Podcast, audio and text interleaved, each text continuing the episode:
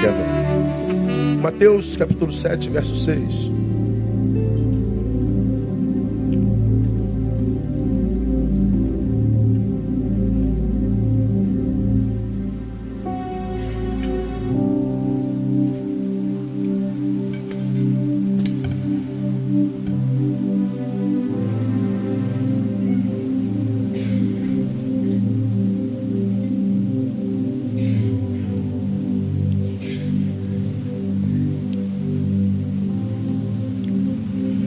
Diz assim: Não deis aos cães o que é santo, nem lanceis aos porcos as vossas pérolas, para não acontecer que as calquem os pés e voltando-se vos despedacem.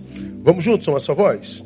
Não deis aos cães o que é santo, nem lanceis aos porcos as vossas pérolas, para não acontecer que as calquem os pés e voltando-se vos despedaça. É, essa palavra é uma palavra pesada, irmãos, de, de nosso mestre. E fala de uma questão de relacionamento humano. Ah, se a gente ler o contexto do texto, bota aí painel a partir do versículo primeiro, você vai ver que Jesus aqui não tem a ideia de falar sobre transcendência, de eternidade, de, de coisas para o além. Ele está falando do aquém, do aqui e do agora. Veja em que contexto que ele está. Não julgueis para que não sejais julgados. Está falando de relacionamento humano. Porque com o juízo com que julgais, sereis julgados. Com a medida com que medis, vos medirão a vós. Por que vês o argueiro no olho do teu irmão e não reparas na trave que está no teu olho? Ou como dirás a teu irmão: Deixa-me tirar o argueiro do teu olho quando tens a trave no teu? Hipócrita, tira a primeira trave do teu olho e então verás bem para tirar o argueiro do olho do teu irmão. Aí entra o texto. Não deis aos cães o que é santo, nem lanceis aos porcos a vossa pérola, vossas pérolas, para não acontecer que as calquem aos pés e voltando-se se despedacem. Então Jesus aqui, ele está falando de relacionamento humano. Ele está falando de, de eu e você, você e eu. Está falando de nós dois. Está falando do resultado dos nossos encontros. Pérolas aos porcos. É, dá um minutinho que meu iPad pifou. Ô Jesus, será que tem muito porco aqui hoje, meu Deus do céu? Tem muito espírito de porco aqui hoje? Mano? Será que tem, mano? Dá uma olhadinha pro lado, vê se parece que tem espírito de porco. é da EFO, é da EFO, não pode apagar não, né? Ô Jesus, tem muita pérola aqui hoje ou muito porco? Não sei.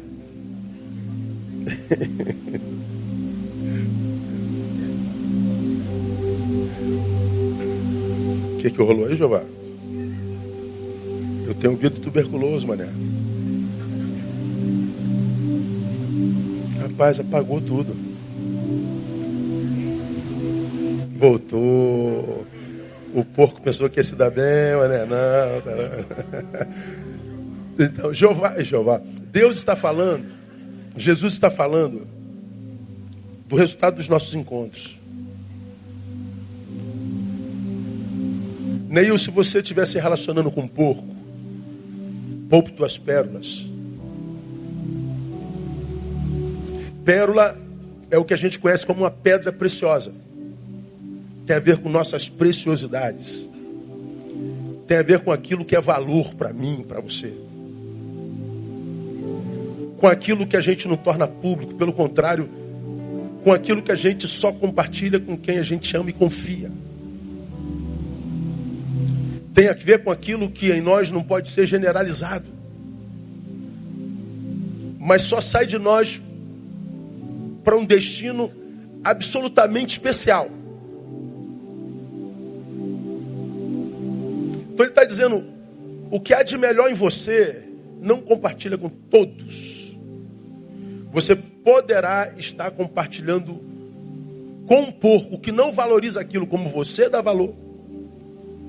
E aquilo que você chama de joia preciosa pode ser recebido por ele de uma forma equivocada, quem sabe com inveja, quem sabe com maldade, quem sabe com perversidade. E a ação dele vai ser absolutamente contrária àquela intenção com a qual você compartilhou a sua pérola. Esse texto ele é muito, ele é muito forte.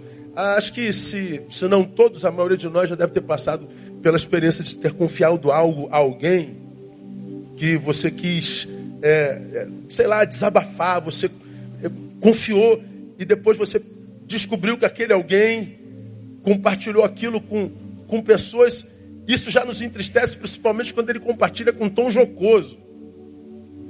Aí você chega no lugar, e aí, tô ligado, não sabe onde tu, como é, como é que você sabe?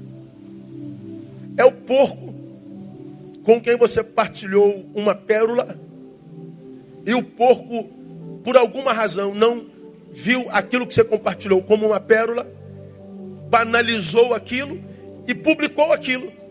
E aquilo volta para você como dor aquilo te dilacera, aquilo te despedaça.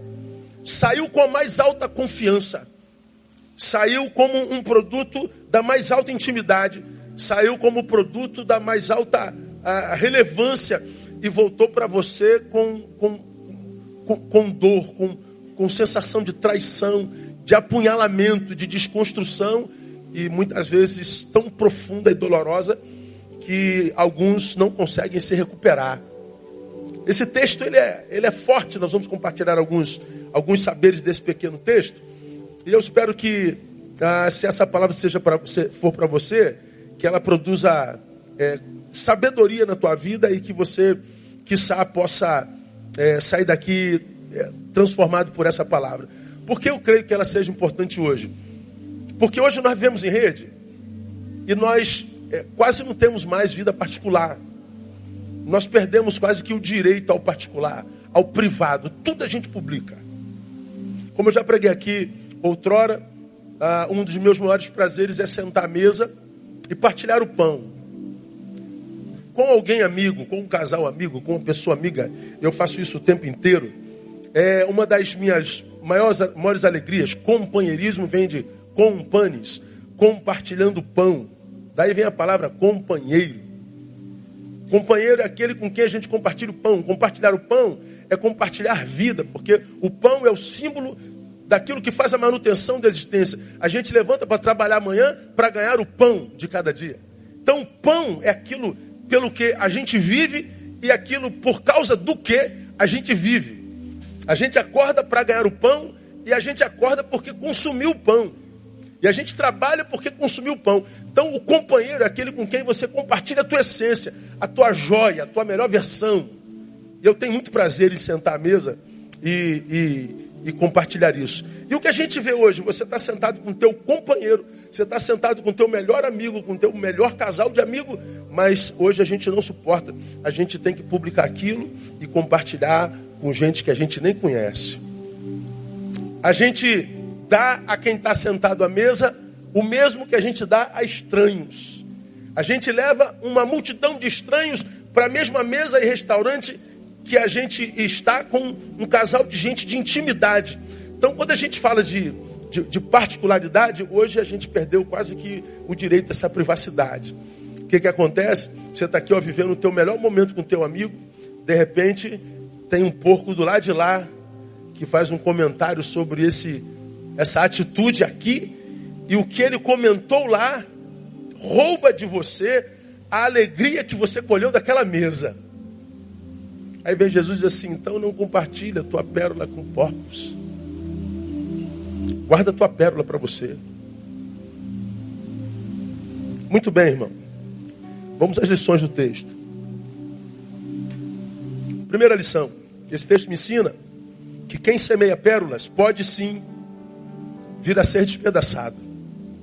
Quem semeia pérolas pode ser, sim, despedaçado. Não deis aos cães o que é santo, nem lanceis aos porcos as vossas pérolas, para não acontecer que acalquem os pés e voltando se vos despedaçem. Então Jesus está dizendo, Senhor, o Senhor não está dizendo que pérola é o meu melhor, que pérola é minha intimidade, que pérola é aquilo que a gente só dá para quem a gente é, é, tem plena intimidade, pode. Mas se você é, soltar pérola sem que essa intimidade seja realizada, essa pérola que você soltou, ou seja, esse bem que você liberou sobre o mundo volta para você como, como despedaçamento. Então ele está dizendo, sim, eu posso semear o bem e colher o mal. Mesmo que a Bíblia diga que aquilo que o homem semear, isso também se fará. Então ele está dizendo, Neil, ah, se é, ser possuidor de pérolas, carregá-las ou compartilhá-las, nunca será uma missão inconsequente. Antes, pelo contrário, pode vir a ser uma missão nefasta. Ah, aqui já cabe um, um comentário, irmão. Eu tenho me encontrado com tanta gente boa ferida. Puxa, eu poderia dar tantos exemplos, eu não vou dar exemplos de ninguém hoje. Gente que caminhou comigo desde o início, ó, 10, 20, 30 anos. Gente que está antes de mim, gente de Deus. Gente que eu fui testemunho ocular, trabalhou comigo, eu com ele. Gente que foi um agente do bem a vida inteira. Gente que tirava a roupa do corpo para abençoar porque tinha alguém com frio. Gente que tirava o pão do filho, dividia para que ninguém passasse fome perto dele. Gente cuja vida era marcada de forma inquestionável pelo novo nascimento e pela bondade de Deus na vida dele. E essa pessoa, na nossa concepção, na lógica humana, deveria, pastor, se essa pessoa é tão boa, o caminho dela devia ser aplainado e ela deveria colher todo o bem que ela semeou na vida. Sim, é verdade, pela nossa lógica. Mas, tristemente, eu tenho me encontrado com tanta gente assim que está pelo caminho, porque não conseguiu entender o mal que colheu, uma vez que o que no caminho ele semeou foi o bem. Pois bem, esse texto está me dizendo, Neil, você pode ser alguém que semeia tuas pérolas, tuas joias preciosas. Você pode ser um agente do bem, você pode ser um agente da bondade, da generosidade. Na, a, a, todavia, existe a possibilidade, se você fizer esse bem, compartilhar a sua joia, inconsequentemente, sem análise ou racionalidade, ele está dizendo, você pode ser despedaçado por causa disso. Então o texto está dizendo, mesmo que você faça o bem, você tem que fazer o bem com razão. Você tem que fazer o bem bem planejado.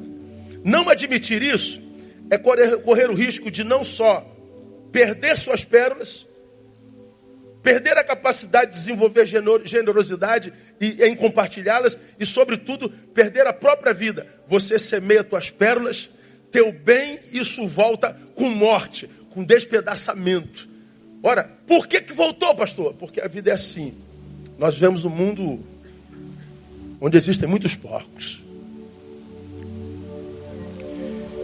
Muita gente tem ficado pelo caminho porque achou que sendo do bem e fazendo bem, estava blindada de ser alvo do mal ou alcançado por ele. Então, guarda no teu coração isso. Você pode ser absolutamente da luz e ser alcançado pelos efeitos das trevas. Você pode ser um cara absolutamente generoso e ser alcançado pela maldade dos homens, inclusive daqueles para quem você semeou bem a vida inteira. O bem que eu faço não me blinda do mal que pode me acometer. Portanto, se sendo do bem, corro o risco de ser despedaçado, devo fazer o bem e me preparar para o pior? Sim, é isso mesmo que eu estou falando. Aí, quando, quando estava recebendo essa palavra, irmão, eu falei assim, pô Deus, mas isso não é ser pessimista demais, não? Porque se meu Deus, eu não posso nem fazer o bem mais. Porque eu posso ser acometido e despedaçado por aquele para quem eu fiz o bem. Meu Deus, isso é muito pessimista. Não, não, meu filho. Isso não é ser pessimista, isso é ser realista. Isso não é pessimismo, é realismo. O que o texto está dizendo não é que quem faz bem sempre colhe o mal. Quem faz o bem pode, quem pode colher o mal. Quem faz bem, colhe bem, mas no meio do bem pode vir mal. Então o que, que ele está dizendo? Você tem que fazer o bem, mas fazer o bem com realismo. Faça o bem como fazia Neemias. Coloca para mim, painel, Neemias capítulo 4, verso 17. Olha esse texto, irmão, que coisa tremenda. Você conhece a história de Neemias? Ele foi levantado por Deus para soerguer o muro do seu povo que tinha sido demolido há tantos anos atrás. Não era profissão dele reerguer muros, mas Deus o capacitou para isso e, e, e usou para isso. Só que ele tinha alguns inimigos que morriam de inveja dele. Tobias e Sambalate. E que juntou exércitos para é, derrubar o que ele estava edificando. Ora, se ele estava amando de Deus, se ele estava a serviço de Deus, para uma missão tão relevante, ora, por que, que não havia intervenção do sobrenatural? É porque nós vivemos um mundo de porcos. Aí o texto diz sobre Neemias o seguinte: olha que coisa interessante, irmãos. Os que estavam edificando o muro e os carregadores que levavam as cargas, leia comigo o restante. Cada um com uma das mãos fazia a obra e com a outra segurava a arma. Está dando para entender o que eu estou falando? Temos que colocar tijolo sobre tijolo? Temos. Ó, fuzil aqui, ó. Pega aqui o tijolo. Pega a, a, a, aquela colher de pedreiro, passa a massazinha. Fuzil pendurado. Bota um tijolinho, outro tijolinho, ligado. Por quê? Porque o bem que eu estou fazendo não me brinda do mal que Tubias e Sambalate pode me fazer. O bem que eu estou fazendo não me coloca numa bolha anti é, é, é, é fracasso. Então ele está dizendo aí, se de um lado você semeia pérolas, do outro lado, fica ligado, mesmo semeando pérolas, você pode ser despedaçado. Não lanceis pérolas aos porcos, você pode ser despedaçado. Então a primeira coisa que eu aprendo aqui, Neil, Deus tem te dado pérolas. Semeia as tuas pérolas. Mas lembra, elas podem produzir destruição. Vamos continuar. Porque que nós precisamos enxergar assim, irmãos? Porque se formos despedaçados, ah, corremos alguns riscos. Se eu não faço bem com uma mão, mas com outra mão eu estou ligado na possibilidade do fracasso, se eu faço bem e dou as costas, imaginando que o bem volta sempre, eu corro alguns riscos. Eu corro o risco de ser despedaçado. Se eu sou despedaçado, coisas piores podem acontecer. Quais? Eu corro o risco de não querer semear mais. O que, é que você faz? Eu retenho minhas pérolas. Você é tomado por aquilo que, na minha concepção, tem tomado a maioria dos homens da nossa geração. Você é tomado pela indiferença você foi alguém do bem, você foi esse que semeou o seu melhor, que deu o seu melhor, que se esforçou, mas o que você colheu foi ingratidão. O que você colheu foi facada nas costas. O que você colheu foi crítica. O que você colheu foi nada. E o que, que aconteceu contigo? Teu coração se despedaçou. Você deixou de crer no bem.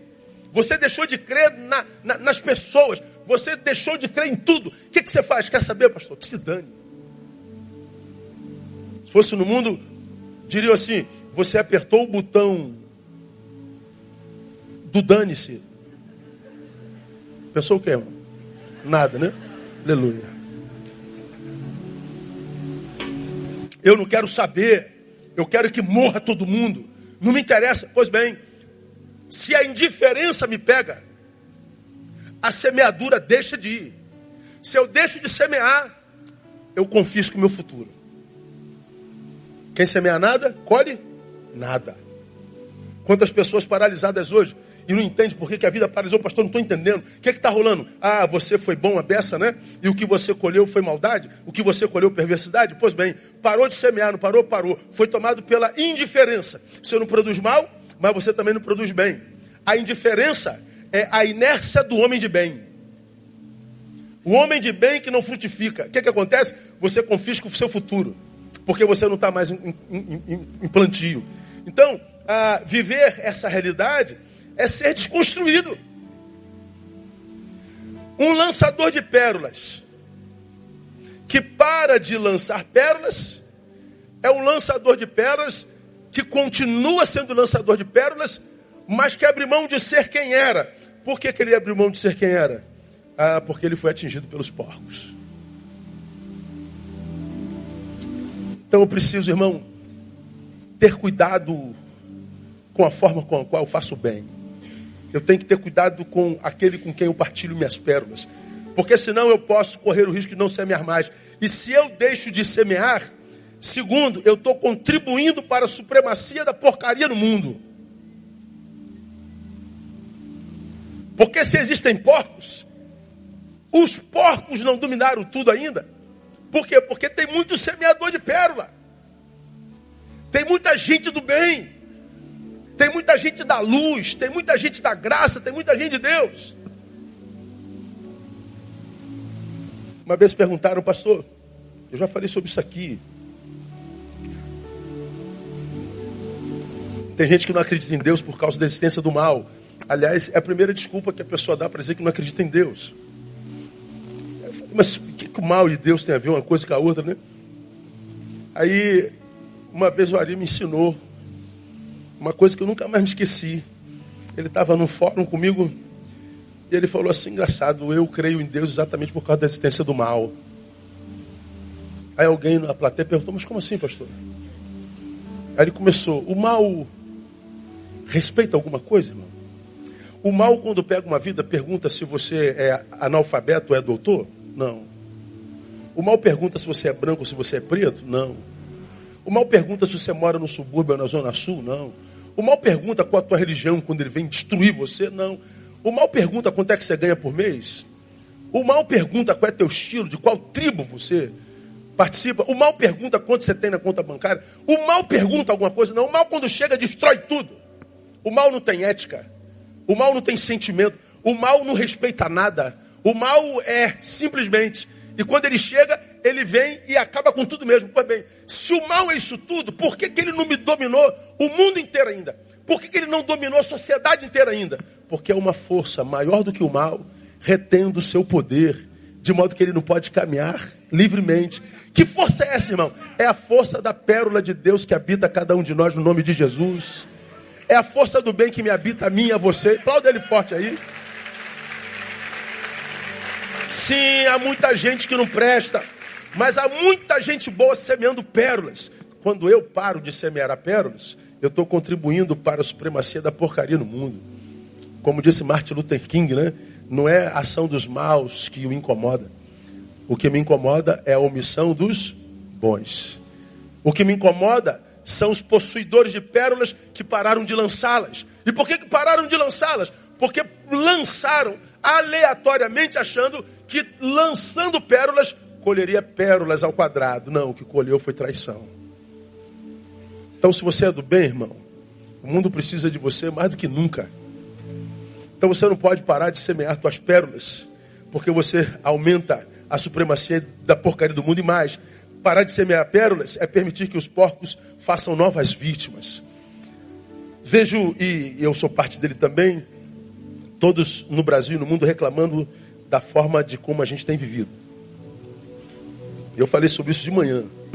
Amo viver, adoro a vida, queria morrer com 200 anos com saúde. Ah, o melhor tempo da minha vida é hoje. Eu não voltaria atrás na minha vida nem um ano. Pastor, eu não voltaria a 25 anos, mas nem a 52. Esse é o melhor tempo da minha vida. Eu olho para trás e vejo a graça de Deus na minha história desde o meu nascimento.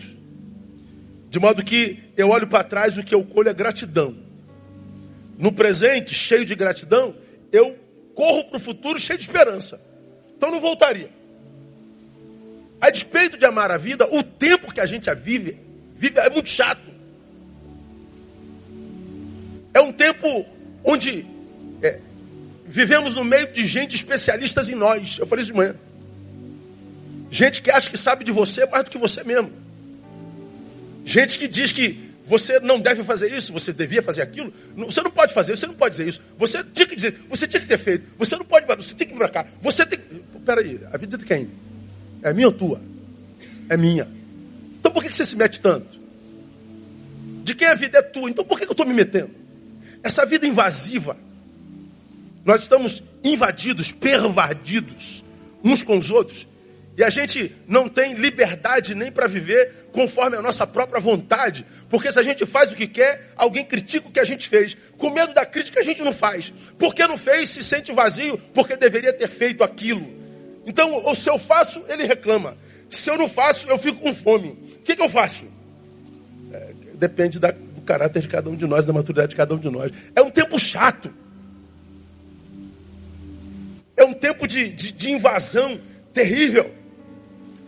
Agora, se você é do bem, não permita que nisso que nós nos transformamos, adoeça você a ponto de desconstruir o que você é e foi feito em Deus, um lançador de pérolas. Nós nunca precisamos tanto de pérolas como nós precisamos hoje, porque o que a gente vê no mundo é boçalidade.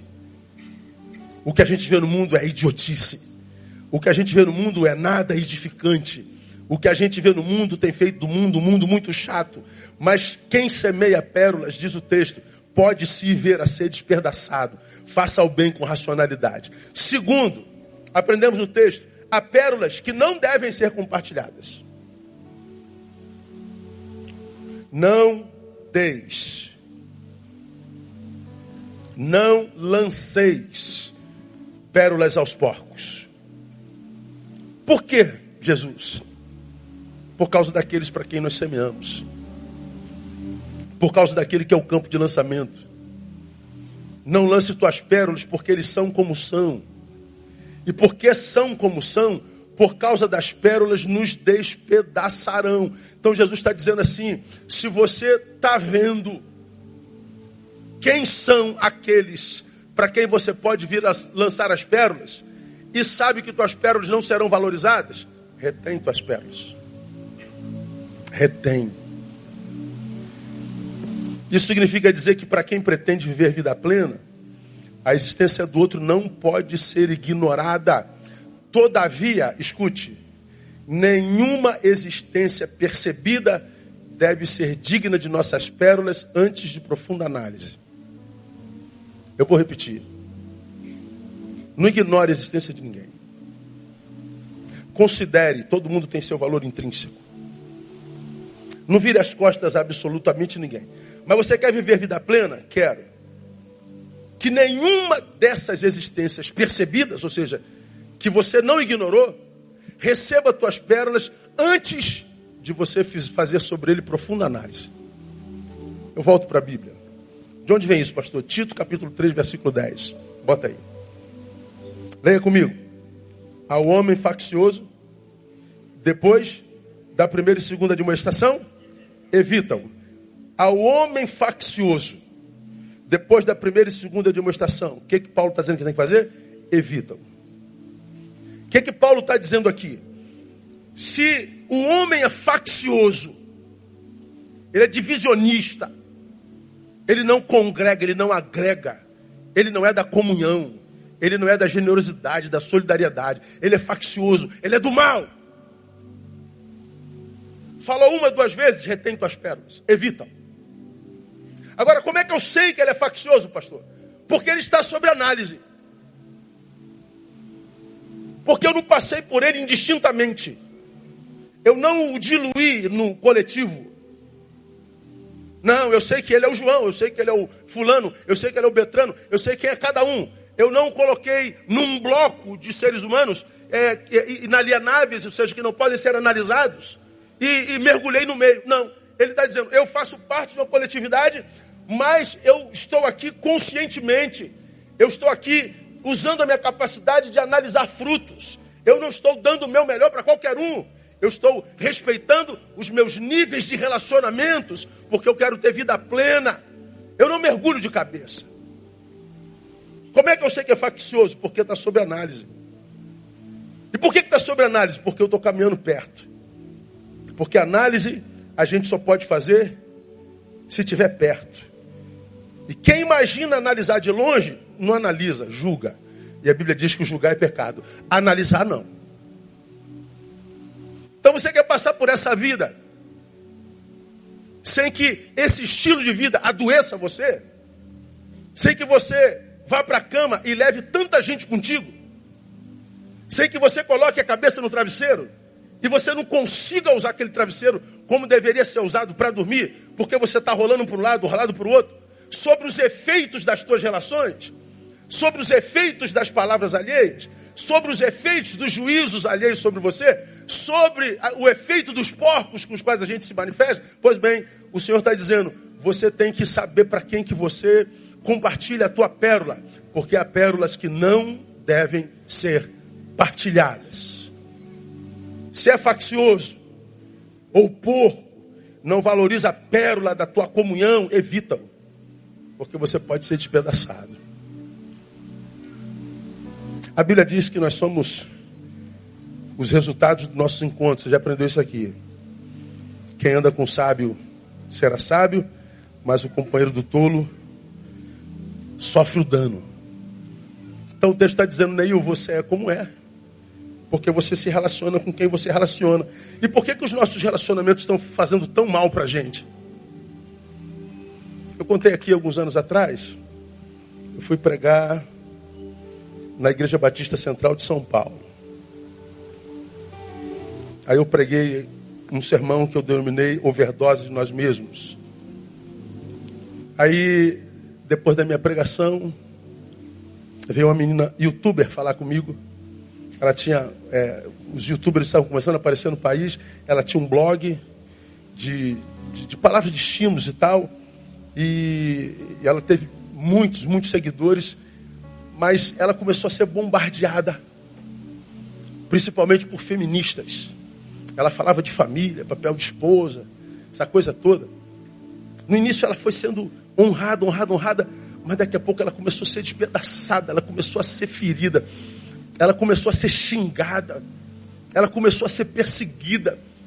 E ela se viu, depois de algum tempo, respondendo àquelas que a humilhavam, que a xingavam da mesma forma. E ela começou a produzir as palavras amargas, ela começou a responder de forma agressiva, ela começou a responder de forma irracional, ela começou a responder de forma passional, ela começou a, a, a, a atacar na mesma, na mesma proporção. A mãe dela disse: Minha filha, foi você que escreveu isso aqui? Foi, mãe, porque você não viu o que, que eles falaram? Mas isso aqui não é você, minha filha. A irmã chamou ela, não sabia que a mãe tinha falado com ela. A irmã que dorme no quarto com ela falou assim: Mano, foi você que escreveu, você que respondeu isso aqui? Foi eu. Meu Deus do céu, o que, que você escreveu? E ela se defendendo, por quê? Porque ela estava reagindo com a mesma moeda. Bom, na verdade, depois que eu acabei de pregar, ela falou assim: Pastor, a palavra dela, tá? Eu era uma menina tão fofa. Sabe aquela menininha doce, que gosta de rosa, que ainda gosta de, gosta de boneca? Hoje, eu me tornei essa pessoa amarga, essa pessoa que fere, essa pessoa que machuca, essa pessoa que, que, que, que, que, que divide, essa pessoa que agride. O que aconteceu comigo? É, você lançou tanta pérola e lançou tão indistintamente que os porcos começaram a despedaçar você e pegaram seus pedaços e jogaram em algum lugar. E esses pedaços deram nisso no que você se tornou um Frankenstein emocional. Você carrega pedaço na tua alma de um monte de gente. Você carrega afetos de gente doente, de gente iracunda, de gente vazia, de gente sem Deus. Você carrega afetos de gente com câncer na alma. Você está doente. Você se transformou nelas. Mas, pastor, como se eu sou uma menina que sempre fiz bem? Pois é, você fez o bem indistintamente. Então, meu irmão, Guarda no teu coração se você quer viver uma vida de equilíbrio até o fim da vida, quer viver uma vida plena. Há pérolas que não se devem compartilhar. Aqui vai um conselhozinho para quem se recusa a ouvir gente que te ama tanto. E você não ouve essa gente para desenvolver relação com gente cujo caráter é absolutamente duvidoso mas você é apaixonada ou apaixonado se recusa a ver. Você está compartilhando vida com um homem, você está compartilhando vida com uma mulher, cujo caráter mostram os frutos, é absurdamente duvidoso. Quem está de fora está dizendo: minha filha, você não está vendo quem é? Meu filho, você não está vendo quem é o amigo mais chegado que o irmão diz? Amiga, amigo, você não está vendo? O pai diz. Aqueles que te amam diz. Você não está vendo? Bom, você está compartilhando o que você é com gente cujos frutos você se recusa a ver por causa de uma paixão cega. Esse texto está dizendo que o melhor de nós não pode ser dado para qualquer um. O melhor de nós, o, a, a nossa essência, nossa pérola, se for dada, tem que ser dada para alguém cuja vida está sobre análise. Não sobre juízo, mas sobre análise. Porque você pode jogar suas pérolas e sobrar o resto de você em si. Guarda isso que eu estou te falando. Vamos caminhar. São quatro lições e eu já estou chegando à terceira. O texto me ensina: pérolas podem fazer mal. De um lado diz, sim, quem semeia pérolas pode ser despedaçado, pérolas não devem ser compartilhadas, três pérolas podem fazer mal. Se as pérolas que temos, mercê de Deus, podem nos levar a ser despedaçados, a pergunta é: não seria melhor não possuí-las, pastor? Se Deus me deu tanto e eu não posso compartilhar, meu Deus, para que me deu? É, tem sentido. Esse é o típico caso de pessoas a quem Deus deu muito. Esse muito tem sido um empecilho para a construção de relacionamentos, relacionamentos saudáveis. eu vou exemplificar. Quem é que consegue arrumar um companheiro mais fácil? Uma mulher formada, pós-graduada, ou quem sabe com mestrado, doutorado, independente financeiramente, bem resolvida, que já é dona de si, que tem o seu carro, tem sua casa. Quem é mais fácil arrumar um homem? Essa mulher poderosa ou uma mulher mediana? uma mulher na dela, uma mulher comum. Quem que vocês acham que é mais fácil de arrumar um homem? Hã? A mulher comum, não é? Por quê?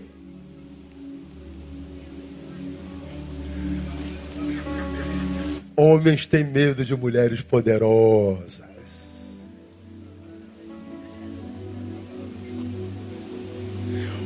Homens têm medo de mulheres com muitas pérolas tem mais pérola do que eu,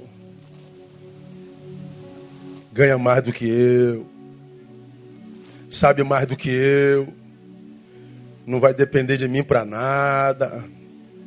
Hum, não vou poder botar aqui na palma da minha mão. Aí você vê mulheres poderosíssimas, mulheres de Deus, lindíssimas, inteligentíssimas, a quem Deus honrou, Deus colocou no lugar de honra, sozinha. Diz: Por que, eu não consigo arrumar ninguém, pastor? falei: É, neguinha, porque os homens estão. A irmã falou frouxa, eu não sei, eu não tô, não tô ligado. Ela que falou, tá, irmão? Filma ela aqui, irmão. Brincadeira, brincadeira, brincadeira, brincadeira. Pensa. Quem que consegue arrumar emprego se perder o emprego mais rápido? Aquela pessoa que tem um currículo mediano ou aquela pessoa que tem um doutorado, pós-doutorado, dois pós-doutorados? O mediano. Porque tem um monte de gente que tem doutorado, pós-doutorado, que vai na vaga e diz assim: seu currículo é muito grande para essa vaga aqui. Não, eu baixo, pode baixar o salário, eu estou precisando, não posso. Você é pós-doutor. Aí você vê um monte de pós-doutor desempregado, porque tem pérola demais. Pô, não consigo, porque. Então, para que, eu estudei tanto? Para que, que eu, como mulher, me independi? Por que, que essas pérolas todas? Isso não é uma praga? Não, não é praga, não, irmão. Não é praga, não. Eu estou falando de exemplos materiais. Mas a gente que é grande demais sem ter estudado, a gente que é grande demais, solteira. A gente que é grande porque Deus lhe deu essa grandeza. Tem uma cabeça maravilhosa, o coração não, não cabe tanta generosidade. E mesmo assim, o que, que acontece, irmão? Ela acha que essa bondade toda lhe está fazendo mal. Aí muitas vezes, no mundo como o nosso, parece que faz mesmo. Parece que faz, parece que não vale a pena ter sido tão abençoado. Parece que não vale a pena ter sido tão, tão, tão honrado pela vida e por Deus com tanto dom e talento. Porque olha o que está acontecendo. Eu estou sozinho. Pois é, no mundo mediano, ser grande pode nos trazer muitos problemas. Então, para você que tem recebido muito de Deus e está decepcionado com a vida, esse texto está dizendo, é verdade, pérolas podem fazer mal. Não porque as pérolas são maus, mas mas porque nós vivemos num mundo de porcos. Vamos caminhar para o final. O texto me ensina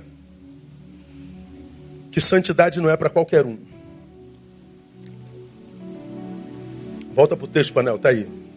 Não deis aos cães o que é santo. Pois é, não deis aos cães o que é santo. Quem são os cães, irmãos, citados por Jesus nesse texto? São aqueles que não veem a vida como algo sagrado.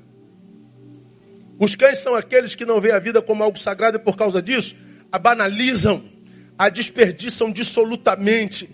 É aquele que olha para a vida e não a vê como um presente de Deus, que não a vê como graça divina, que não a vê como algo sagrado, não a vê como vê o poeta, que diz: tudo que move é sagrado. O poeta que diz: sim, todo amor é sagrado. E o fruto do seu trabalho é mais que sagrado. O poeta olha para a vida e diz: viver é algo sagrado. Amar e o trabalho desse amor é mais do que sagrado. Quem são os cães? São aqueles, irmãos, que não veem a vida como algo sagrado. Por isso banaliza, não celebra a tua vitória. Não te valoriza com valor intrínseco, valoriza o que você tem, não o que você é. Gente que olha para você e abusa de você. Gente que olha para você e mente para você. Gente que olha para você e não te dá o valor devido. Pois bem, nós estamos nesse mundo que é assim. Portanto, a Bíblia diz: não dê aos cães a tua santidade, tua vida compartida. Cães são aqueles que não se preocupam em dar sentido a uma existência tão ligeira e ao mesmo tempo eterna. Meu Deus, quando eu estou aqui no iníciozinho da minha vida, eu olho assim, meu Deus, pastor, de 70, 80 anos, estou com 15. A gente diz, Ih, vai demorar pra caramba. Eu me lembro, irmão, garoto, eu já contei essa história aqui.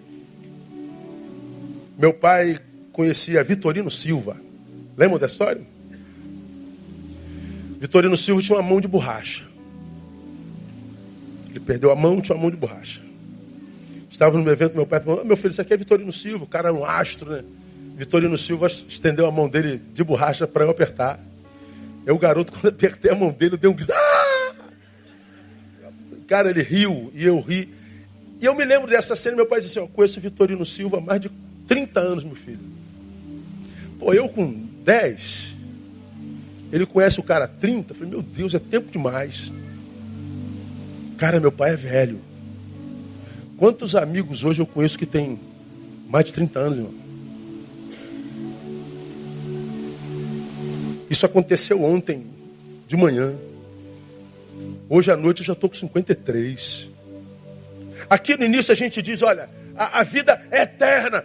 Aqui, para o finalzinho, ela é ligeira. Meu Deus, já passou. Meu Deus, quanto tempo? Eu já estou com 30, já estou com 45. Meu Deus, eu estou com 50. Principalmente se a gente não casou. Então, irmão, você vai ficando desesperado, você vai ficando, meu Deus, meu Deus, é, é tal. Quem são os cães? São aqueles que não se preocupam em dar sentido a essa existência. Que de um lado é ligeira, mas do outro lado ela é eterna. Essa existência que, porque é ligeira, precisa ser vivida com, com intensidade, precisa ser vivido com utilidade, com solidariedade. Porque se a gente não transforma a nossa vida nisso, quando a gente chega aqui perto da morte, o que sobra é frustração e lamento, arrependimento. Esses são os cães. Não dê os cães o que é santo. Não deis. Cães são aqueles que passam pela vida sem permitir que a vida passe por eles como um rio, porque eles não estão correndo em sentido algum. Eles são pessoas ilhas. Eles nunca são pontes. Ora, nós estamos cercados de pessoas cães. E o Senhor está dizendo, Neil, se você se recusa a enxergar a vida e as pessoas como elas são, você vai dar o que é santo para eles, e o que sobra é despedaçamento. arrependimento, frustração. Santidade, meu irmão, é a vida de Deus em nós. E tal vida só é possível aquela, aquela vida que se recusa a ser vida apenas para si mesmo. Se a santidade é a vida de Deus em mim, essa santidade só é derramada numa vida que quer ser vida para além de si mesma. Uma vida que dá sentido a outras vidas. Essa é a palavra de Deus para nós. Agora, para a gente caminhar para o final, irmão, a pergunta a ser feita agora: o que esses quatro tópicos têm em comum? Veja só. Primeiro tópico: quem semeia as pérolas pode sim vir a ser despedaçado. Por quê? Por causa dos porcos. Segundo, há pérolas que não devem ser compartilhadas. Por quê? Por causa dos porcos. Três, pérolas podem fazer mal. Por quê? Por causa dos porcos. Quatro, santidade não é para qualquer um. Por quê? Porque esse um pode ser porco. Veja como os porcos exercem um poder sobrenatural sobre a nossa vida.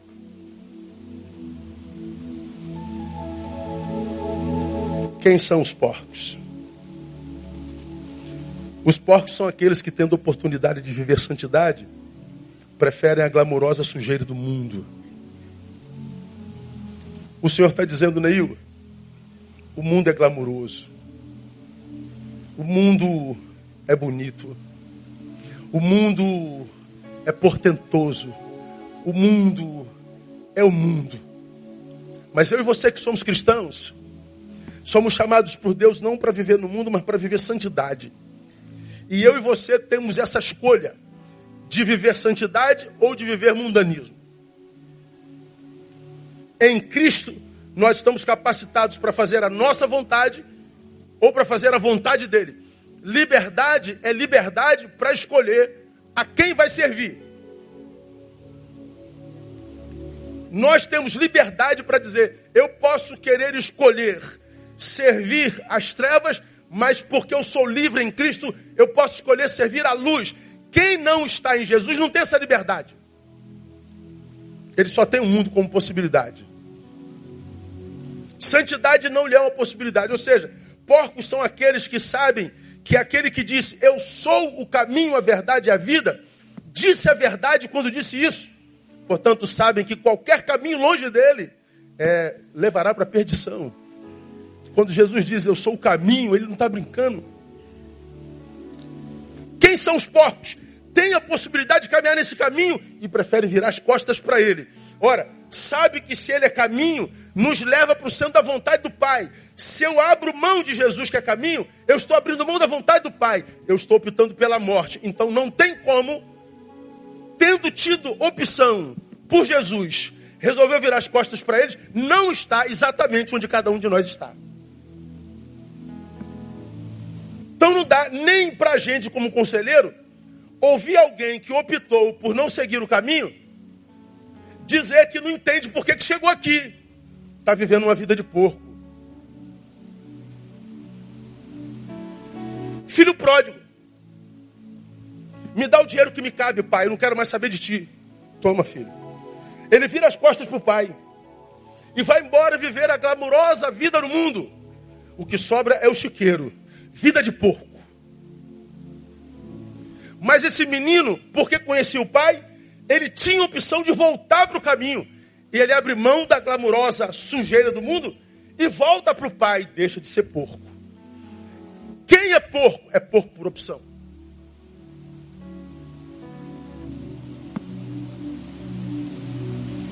Vivemos no mundo de porco. Nós estamos colocando Deus para fora. Nós estamos fechando a porta da transcendência em nós. Nós estamos nos estupidificando. Nós estamos arrefecendo o poder da humanidade em nós. Seres humanos sem humanidade. A gente não consegue celebrar a vitória do irmão. A gente não consegue celebrar a vitória do outro sem sentir inveja. A gente não consegue celebrar a ascensão do outro sem nos sentirmos menores. Nós não conseguimos celebrar nem a nossa vitória porque nós não estamos no caminho. Jesus, quando disse eu sou o caminho, ele está dizendo que isso é verdade, a gente sabe disso, qualquer caminho que longe dele levará à perdição. Sabemos que qualquer verdade que não pode ser vivida nele fará do sujeito uma grande mentira. Sim, o que Jesus disse é verdade, mas eu acho que isso aqui é verdade. Pois bem, sua verdade dá para ser vivida nele? Não. Então você sabe que a sua verdade vai fazer de você uma grande mentira. E o que a gente vê hoje é mentiras ambulantes, como você já aprendeu. No início eu conto uma mentira. Depois eu evoluo, me transformo nela. No início eu conto uma mentira, sou um mentiroso. Me transformo na mentira, eu me transformo na mentira propriamente dita. Eu não sou mais um mentiroso, eu sou uma mentira. Eu sou uma farsa. E o problema da mentira é que ela reconfigura a nossa paternidade espiritual, porque o pai da mentira é o diabo. Então, quem são os porcos? Os que, tendo a oportunidade de viver a santidade, preferem a glamourosa sujeira do mundo. São aqueles que sabem que qualquer vida que não vivida nele se traduzirá numa geradora de morte. Porque se a vida que eu vivo não viva nele, o que eu vivo é a morte. Então, meu irmão, se a gente vive numa sociedade morta, qualquer expressão de vida que você demonstre, qualquer pérola que emane de você, será uma pérola que vai macular os mortos, vai calcar os seus pés, lhes aborrecerá, gerará inveja, gerará antagonismos, e aqueles que você acha que deveriam celebrar com você vão tentar roubar a sua alegria, e você acaba por deixar de compartilhar pérolas. É, são os porcos. Quem são os porcos? Termina aqui. São aqueles que, podendo evoluir e crescer, por comodismo, preferem a preguiça da inércia e futilidade. são aqueles que, podendo evoluir e crescer, por comodismo, preferem a preguiçosa inércia da futilidade. Meus irmãos, como é grande o número de gente que reclama de um presente maldito. Bom, eu atendi alguém essa semana, como todas as semanas eu atendo,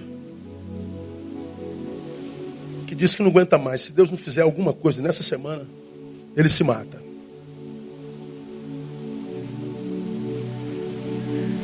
Semana passada, um jovem senhor lá na Barra da Tijuca se, se joga do 18º andar. Alguém com o celular filmou tudinho. Vocês devem ter visto no jornal. Puf. Até o barulho do corpo estourando foi gravado. Vocês viram isso, não viram? Na Barra. Um pastor nosso cuidava dele. Brother. meu brother ficou abalado porque não conseguiu salvar aquela vida. Está abalado até hoje. E a gente ouve essa história de gente dando cabo da vida o tempo inteiro. Gente que reclama de um presente maldito. Gente que reclama de um agora insuportável. Gente que reclama de um presente que não vale a pena ser vivido. Mas que, todavia, jamais poderiam viver um presente diferente em função da forma como viveram seu passado. Meu presente é uma desgraça, pastor. E não podia ser diferente. Porque viveu o passado, ou seja, os dias anteriores a esse, da forma como viveu. Aí a gente diz: se Deus não fizer algo essa semana, Deus não faz, pô. Quem tem que fazer é você. Sou eu. O problema é que a gente transfere para Deus uma responsabilidade nossa. Quem me trouxe aqui foi eu. Foi como eu vivi meus ontens que eu construí o meu hoje.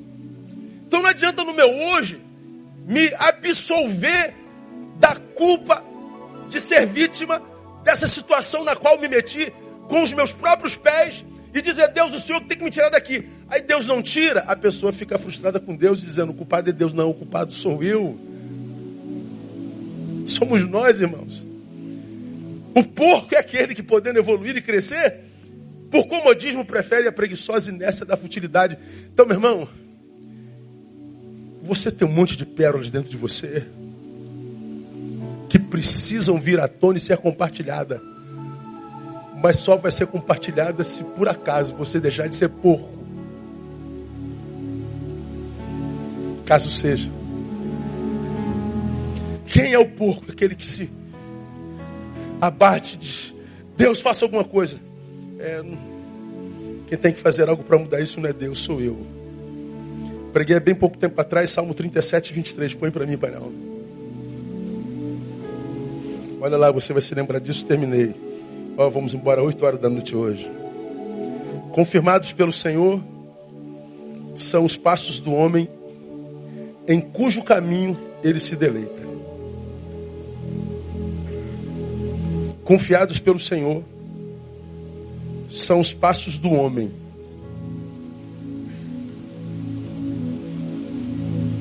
Todo homem não. Aquele homem que anda num caminho no qual ele se deleita. O que, que esse texto está dizendo aí? Quem faz o teu caminho é você. Se o caminho que você faz é um caminho que me agrada, eu vou lá e autentico esse caminho e abençoo você nesse caminho. Mas se o caminho que você faz, Neil, não me agrada, eu não confirmo, não. Quem faz o teu caminho é você, Neil. Não sou eu, não. Eu confirmo ou não. Eu vou contigo no caminho que você construiu ou não.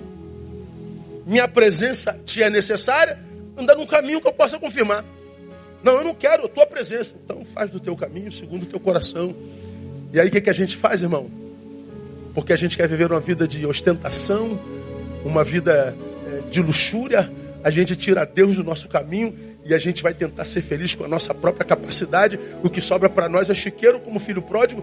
E no chiqueiro a gente diz: Deus, onde é que tu estava? No mesmo lugar de sempre. Só que, como eu te ensinei, meu filho, eu não podia caminhar contigo nesse caminho. Quem faz o teu passo é você.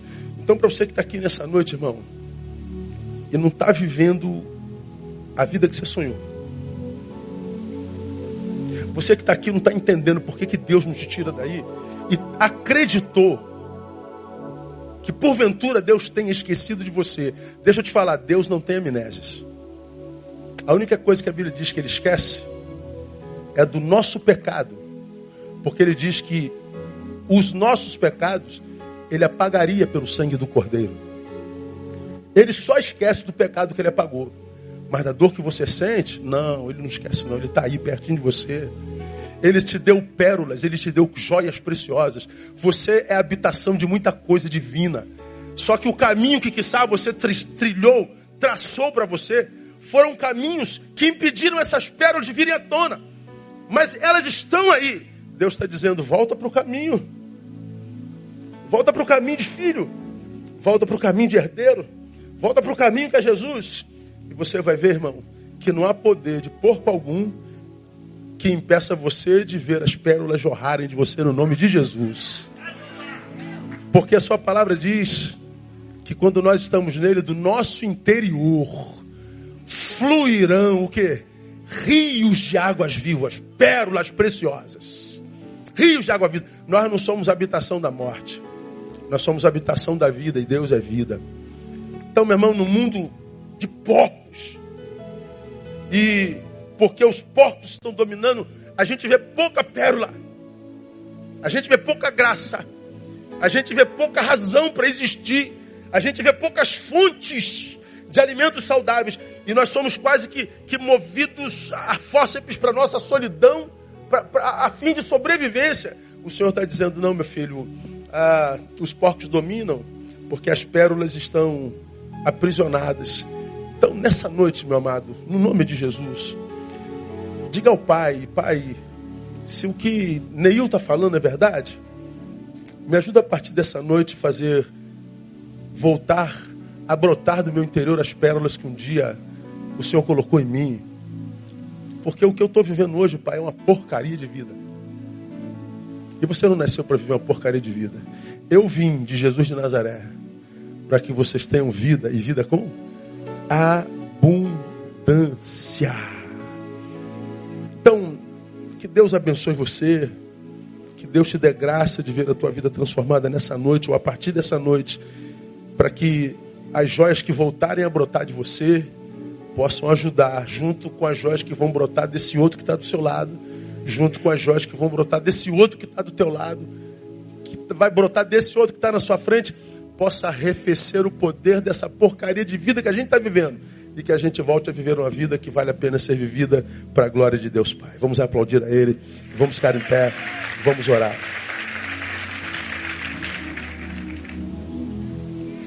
Pastor, eu quero mudar essa vida que eu estou vivendo. Eu estou vivendo uma porcaria de vida.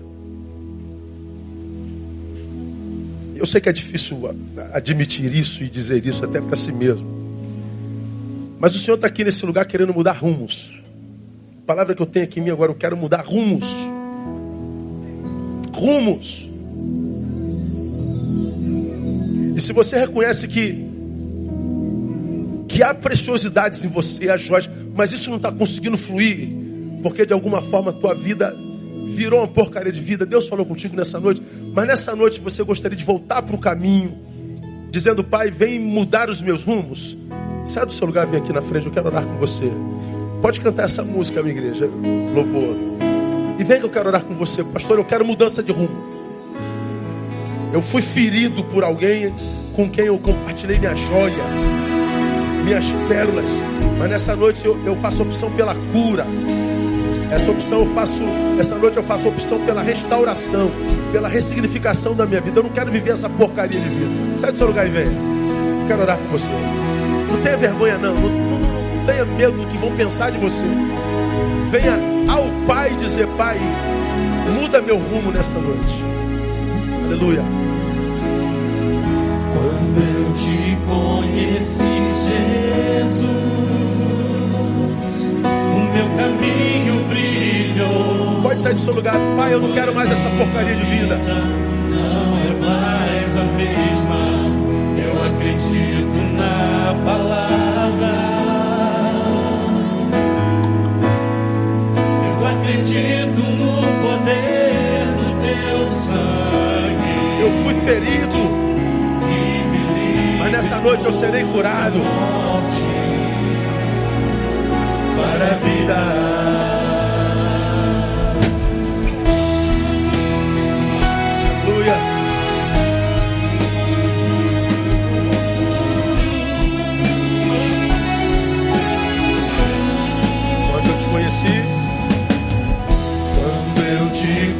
Conheci, Jesus, oh Jesus, vem curar nessa noite.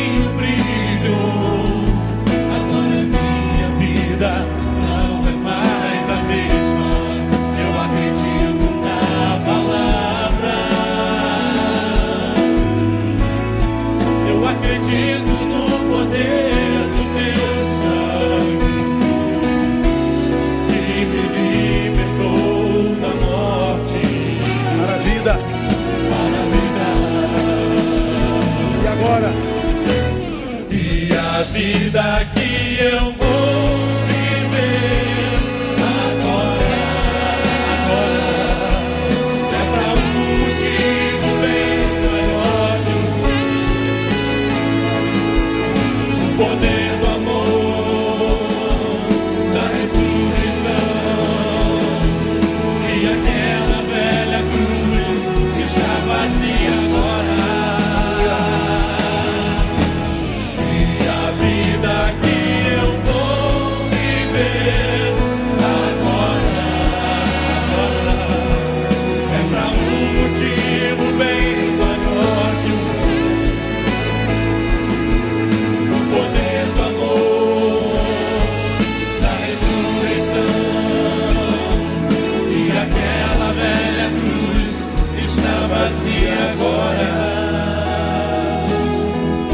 Deus, porque a cruz está vazia.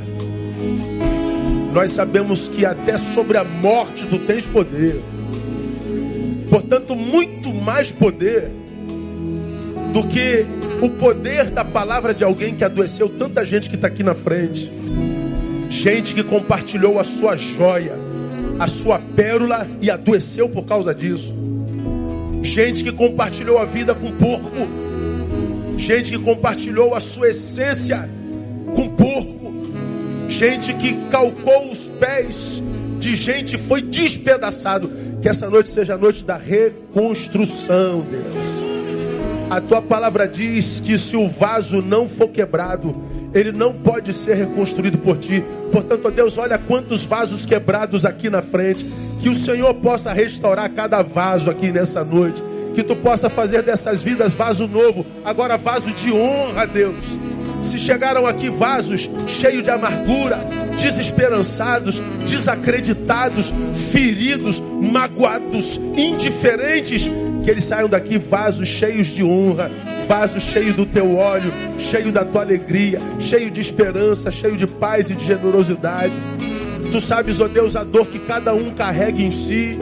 Tu sabes, ó Deus, aonde está alojado a ferida, onde está alojado o trauma, a angústia, a palavra maldita, a doença da alma, do corpo e do espírito. Que essa noite tu sejas Jeová Rafá, o Senhor que sara. Que essa noite seja uma noite de mudança de rumos, Deus. Se entraram aqui e aqui estão envergonhados, que essa noite inicie o tempo da dupla honra no nome de Jesus que saiam daqui, ó Deus, não para viver uma porcaria de vida, mas para viver a vida abundante que só há em Jesus de Nazaré.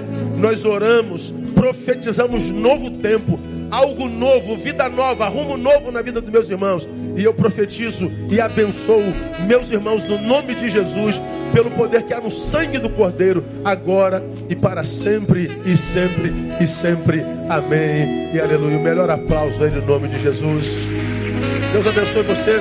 Dá um abraço aí, irmão, que está do seu lado. Deseja ele uma boa semana. E que essa semana seja um novo tempo na tua vida. Que o Senhor nessa noite te capacite para viver um novo ano, um novo mês, uma nova vida.